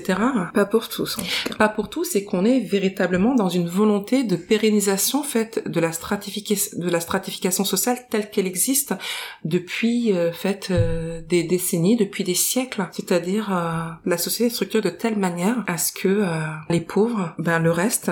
Alors bien évidemment, ben certains en fait comment dire cumulent en fait les euh, les handicaps. J'aime pas trop l'expression, mais oui, en fait le fait d'être femme, d'être noire, d'être pauvre, etc. Donc oui, on est à l'intersection en fait de, de, de plein de, de caractéristiques au fait qui euh, vont grossir la déflagration en fait. Et ça, faut, faut le dire, vous nous rendez la vie difficile, enfin Mhm. plus difficile qu'elle ne l'est déjà. Ce que ton œuvre permet, c'est à tous et toutes de s'en saisir en fait, et de se faire aussi les, les relais. Parce que plus on sera nombreux à lire tes écrits, euh, plus on pourra dire mais en fait euh, non, on n'accepte plus aussi l'image, ce que vous essayez de nous, nous, nous transmettre et qui est souvent faux. Non, non, on aime nos enfants et on éduque nos enfants et dans un contexte qui est hostile et, euh, et, on, et on le fait bien en fait. La preuve en est, c'est que en fait vous vous êtes obligé de mettre en place au fait des euh, des stratégies justement pour nous pour nous ralentir, pour nous ralentir. La réalité, la, la réalité, elle est là. Mm. Nous ne sommes plus la génération de nos parents. C'est-à-dire qu'on est armé pour euh, pour exister et euh, sans, renon- sans renoncer à ne serait-ce une strate ben, de nos identités, de ce que l'on est, et aussi parce que on aime nos enfants et qu'on ne peut pas se satisfaire du statu quo. Et il y a aussi euh, cette dernière chose. Oui, moi c'est vrai que je suis euh, très surprise effectivement par le spectre au fait euh, très très large en fait des personnes qui livrent, euh, qui lisent mes livres, parce que oui, parce que bien évidemment en fait il y a les voilà les personnes noires. Les personnes racisées aussi, mais euh, aussi beaucoup de personnes euh, blanches, et plus particulièrement les femmes. Voilà, j'ai un public très féminin et mais euh, très divers. Je suis assez euh, surprise. Aussi parce que, en fait, cette littérature, elle existe, elle est légitime. Rien que ça, en fait, rien que ça, que de se dire que, euh, voilà, en fait, euh, les livres, en fait, euh, d'une autrice euh, noire dont les parents, en fait, sont originaires du Mali, puissent être lus par un public non initié. Mais en fait, en même temps, c'est ça l'universel. Bah, non initié mais concerné. Oui, bien évidemment, mais bien évidemment que ce sont les principaux concernés, parce que soyons très très clairs. Il va falloir aussi que le, le, le blanc, en fait, sorte de sa condeur et de son déni et se rendre compte et se rendre compte effectivement que euh, ces conditions enfin d'existence au fait se construisent au détriment en fait Mhm. d'autres corps et d'autres groupes raciaux donc chacun en fait a sa part de responsabilité c'est-à-dire que euh, jusqu'ici en fait injonction était faite pour que nous fassions en fait cet effort d'intégration d'assimilation mais l'assimilation a ses limites en fait l'assimilation ben, c'est le déchirement c'est douloureux c'est euh, C'est la négation. c'est la négation c'est inique au fait ça ne se enfin ça ne devrait pas exister Et ça n'existe pas pour tout le monde. On demande on est, partie on est- le parfaitement, on est parfaitement d'accord que ça n'existe pas pour tout le monde. Voilà, ce territoire, de toute façon, que vous voulez ou non, en fait, euh, nous le partageons. En fait, nous sommes faits pour cohabiter. C'est ce que je dis au nom de tous les tiens. En fait, on n'est pas obligé de s'aimer, mais en tout cas, on est obligé de cohabiter. Et tant qu'à faire pacifiquement. Et donc aussi, il va falloir aussi, enfin, prendre conscience, en fait, des réalités, en fait, de- des- des personnes, enfin, que, euh, oui, avec lesquelles vous cohabitez. Et vous comprendrez aussi quelles sont, en fait, leurs revendications. Et là, effectivement, on pourra, euh, oui, on, on va arrêter de perdre du temps avec, euh, enfin, des discours stériles de islamo-gauchistes, wokistes, indigénistes, blablabla, blablabla, blablabla. Où, en fait, concrètement, en fait, tu les écoutes et tu te dis, mais euh, Ils savent même pas de quoi ils parlent. est-ce que vous savez même la définition de, de wokiste? Non, parce que concrètement, en fait, tout le monde devrait être fier d'être woke, hein, Hein, parce que dans l'absolu, woke, ça veut dire être, enfin, sensible, en fait, aux inégalités, aux discriminations, en fait, subies par les autres. Donc, sincèrement, mais soyez fiers C'est d'être ça ce que j'allais dire, woke. c'est une fierté. Soyez fiers d'être woke. Il y a vraiment urgence, a effectivement, urgence. à ce que, enfin, oui, à ce que les gens s'instruisent.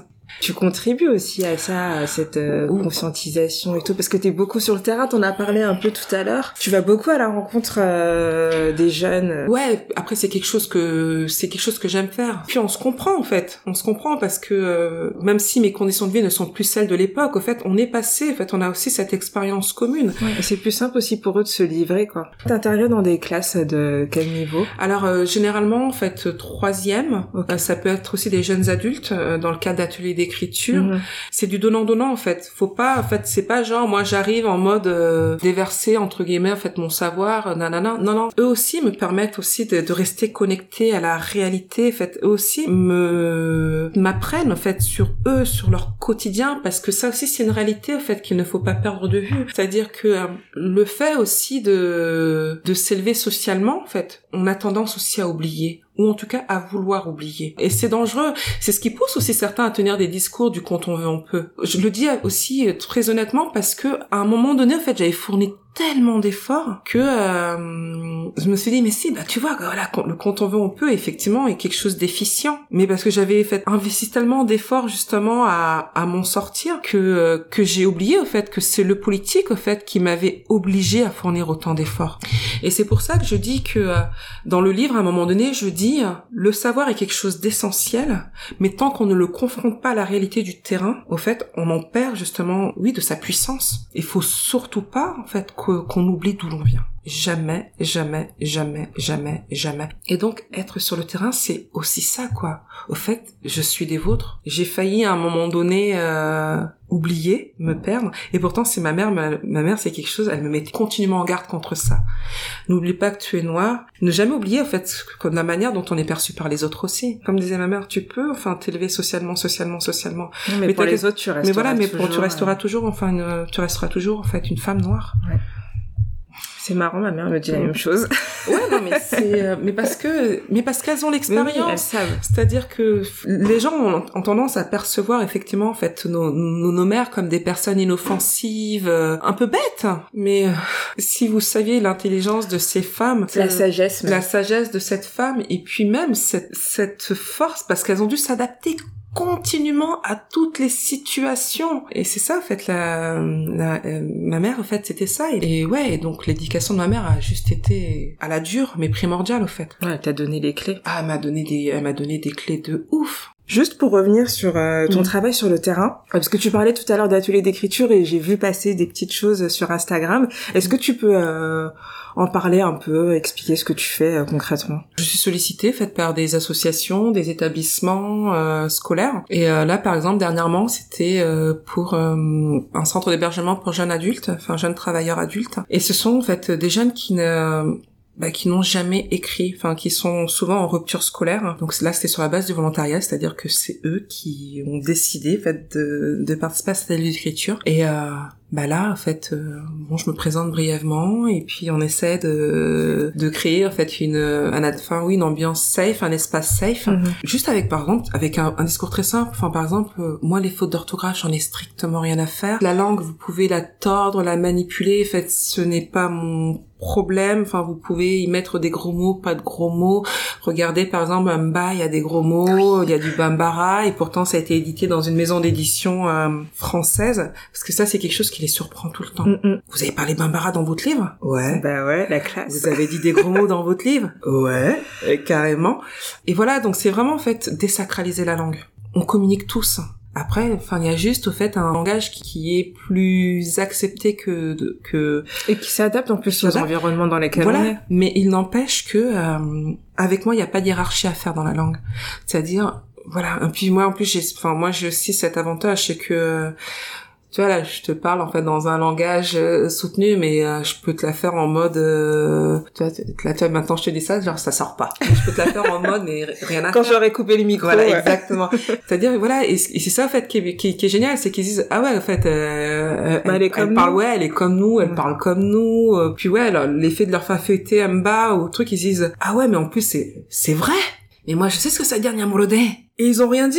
Bah non, en fait, mais parce que c'est ça, en fait, être auteur. C'est cette liberté, en fait, d'appréhender l'écrit, la langue, comme on veut. En fait, c'est, ça devrait être ça, en fait, l'écriture. C'est un, es- c'est censé être un espace de liberté et pas un espace de contrainte où on est euh, censé répondre à un cahier des charges. Et donc, ouais, et donc là, tout d'un coup, ils sont hyper libérés. Et franchement, en fait, je lis, en fait, je lis des textes, et surtout pour des jeunes qui n'ont pas l'habitude d'écrire. Parce que, comme je dis, en fait, la plupart sont en rupture scolaire, ils n'ont, ils ne lisent pas. Mais, euh, et là... je fais bien de dire ça parce que t'en as mm. partagé, mais j'avais pas le contexte, et il y a des choses super.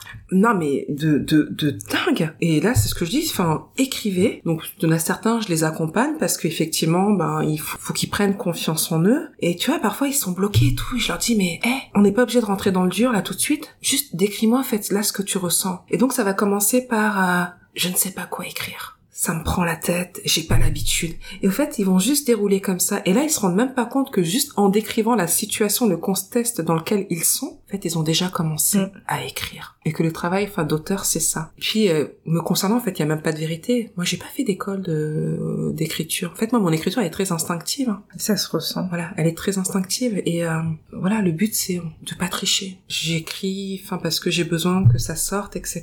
Si c'est bien reçu, tant mieux mais c'est pas l'objectif premier. Et c'est ça en fait que j'ai envie de, de, transmettre aux gamins. C'est euh, en fait l'écriture est un formidable outil pour se libérer, sans compter au fait qu'en plus que vous évoluez dans des contextes qui sont compliqués, qui sont difficiles, que parfois c'est beaucoup plus simple, enfin de d'écrire ça en fait, euh, de taper ça sur un clavier ou d'écrire ça sur une feuille, que d'être face à un individu et, et, et verbaliser tout ça. Ouais, c'est ce que j'allais te poser comme question. Pour mm. toi, l'écriture est thérapeutique Parce que bah, t'as dit dans, dans une, interview que c'était pas quelque chose de naturel et que t'avais l'impression de répondre toujours à un appel, une bah, urgence. Euh. Non, mais c'est ça, c'est que sincèrement, au début, en fait, j'étais, je, je, me disais, thérapeutique, rien du tout. Mais toi, c'est encore justement ce conditionnement de, oui, se soigner, euh, se soigner par l'écriture, c'est un truc de blanc, tu vois. se soigner déjà. Ouais, déjà se soigner, mais alors en plus par l'écriture, je me suis dit, ok, là, tant qui, là.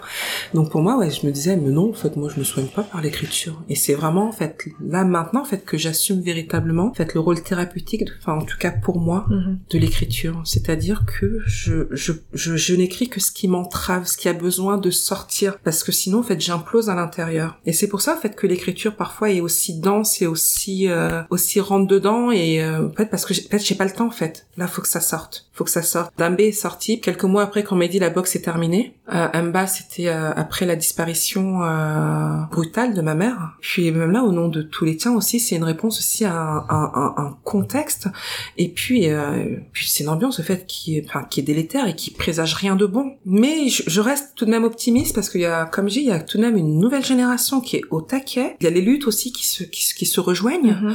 Les individus, au fait, se rendent compte au fait que tout est lié et que, enfin, d'une certaine manière, en fait, l'agitation actuelle aussi, en fait, témoigne de ce mouvement pour euh, bah, de celles et ceux qui poussent et qui disent, eh, plus d'égalité là maintenant. Le système économique euh, qui nous gouverne peut plus perdurer.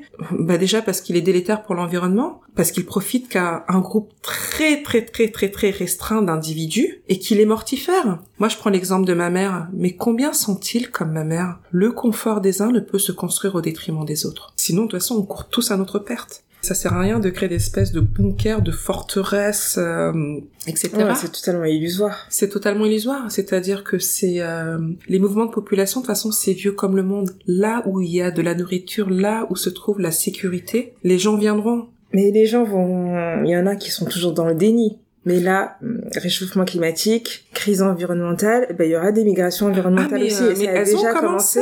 Elles ont commencé. C'est-à-dire que à un moment donné, c'est soit effectivement il y a une véritable volonté politique, enfin de changement, de rupture avec ce système économique, soit de toute façon, euh, bah, les, euh, les, les puissances occidentales vont continuer à s'armer et à enterrer pour de bon leur humanité. Parce qu'au fait, c'est ça la Quand je dis, en fait, il ne peut pas y avoir de vainqueur tant les bourreaux que les victimes, c'est que malgré votre déni c'est-à-dire, en fait, vous vous transformez en monstre. En tant que témoin, en fait, on, se transforme d'une certaine manière, même nous, en monstre, parce qu'en fait, on, on essaie de se débattre comme contre ça, mais en fait, on s'habite. Je m'y habitue pas. Du système aussi. Oui, parce que, en fait, on est embarqué dans un système, en fait, qui nous échappe. Et euh, on essaye de résister avec les moyens, les outils qui sont les nôtres, enfin, modestes. Mais en tout cas, oui, quelques individus ne peuvent pas commander, au fait, de, ne peuvent pas décider de devenir, enfin, de toute l'humanité. Alors, une question pour... Euh euh, celles et ceux qui écoutent le podcast et qui écrivent. C'est vrai qu'on a parlé de Mauna Poésie tout à l'heure, Mhm. que j'ai reçu dans la saison 2, la saison Mhm. précédente du podcast. Mhm. Euh, et il y en a d'autres comme elle qui... Euh, oui, la fa- enfin, Fragment, en fait, là aussi, c'est une, c'est une poétesse, euh, activiste, sincèrement, mais lisez-la. Enfin, moi, j'avoue que euh, ça, ça a été une déflagration quand je l'ai, quand je l'ai découverte. Elle est géniale. Bah c'est bien, ça va avec euh, le titre de son de son œuvre, Fragment, Ouais, Déflagration. ouais, ouais. C'était pas fait exprès. Mais ça marche.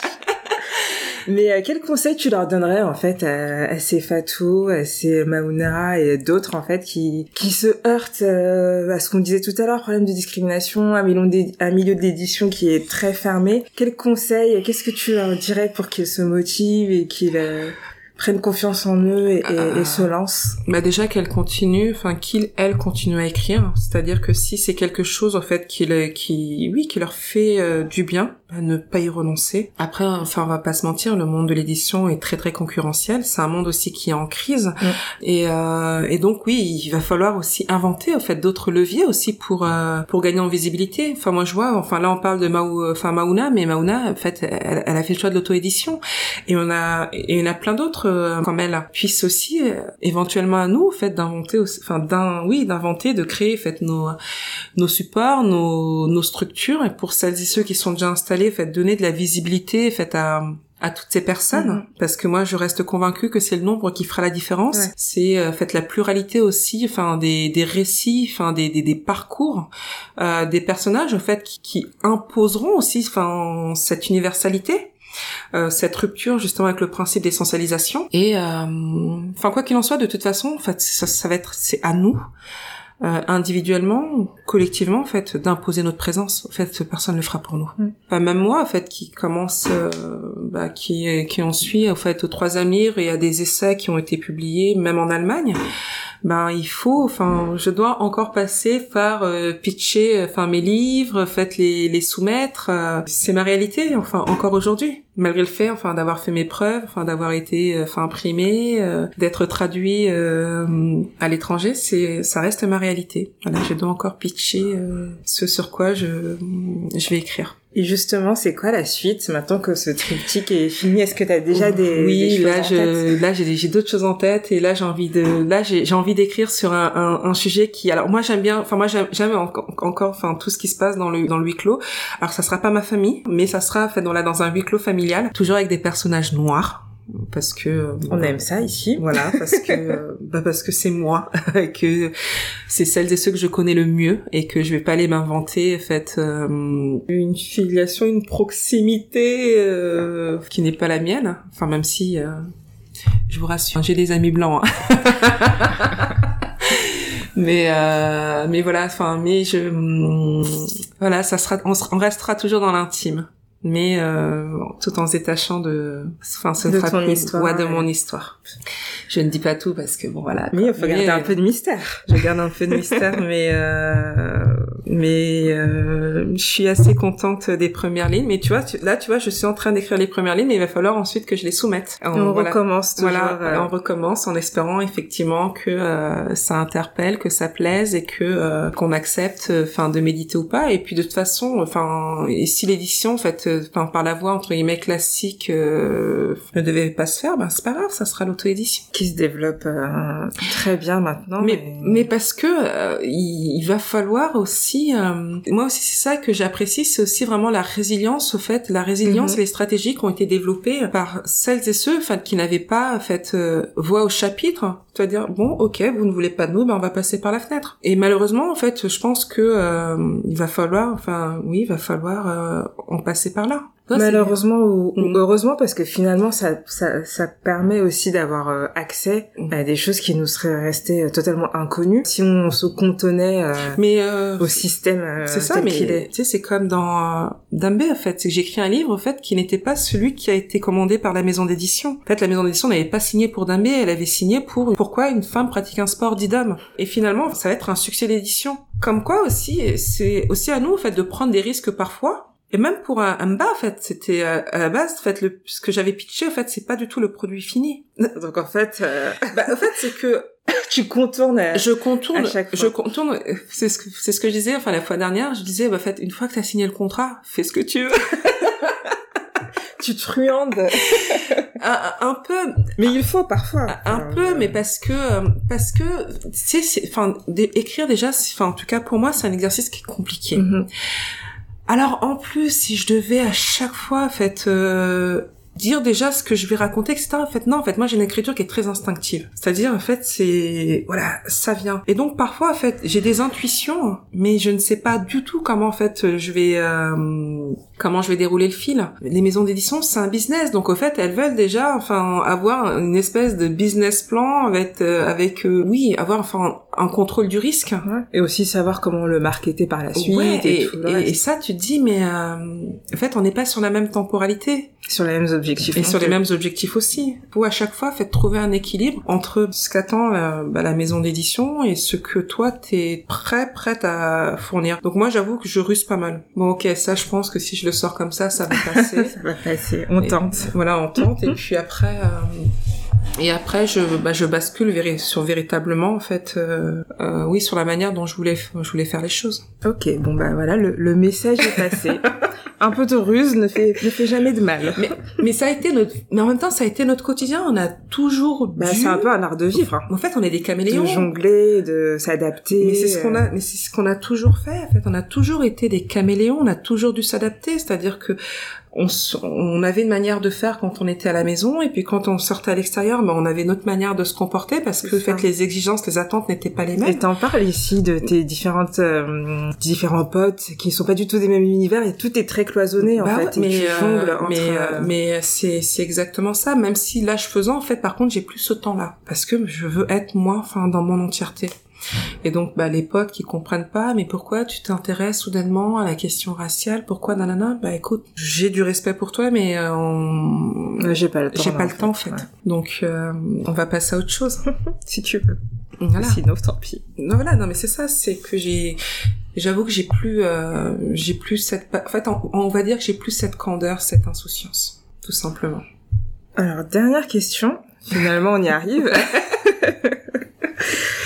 Je me suis fait cette réflexion aussi, euh, voilà, en préparant notre notre échange, en me disant que finalement ton histoire c'était aussi celle d'une Afropéenne qui a réussi euh, à embrasser ses- cette sa double culture, sa double identité, là où euh, c'est pas forcément le cas pour beaucoup d'entre nous en fait, où on nous demande, on parlait d'assimilation tout à l'heure, de nier une partie, bah on sait laquelle, hein, Mm. au détriment de l'autre, alors que en fait non. Cette double, triple, peu importe culture, elle fait partie de nous et toi t'as réussi euh, après de longues années, de combats, Bah, j'ai ça- l'impression que c'est peut-être même encore en cours euh, aujourd'hui. Mais, mais ça a pris, ça, ça a pris du temps parce que, euh, bah déjà, ça c'est aussi quelque chose dont on parle peu, mais il y a aussi une distinction à faire, c'est-à-dire que le le processus au fait n'est pas le même selon que l'on soit né en fait sur le territoire. euh, sur le continent et que euh, l'on vienne dans le cadre de ses études, etc. sur les euh, sur les territoires hexagonal. Nous, en fait, les les les enfin les enfants français nés de parents, euh, enfin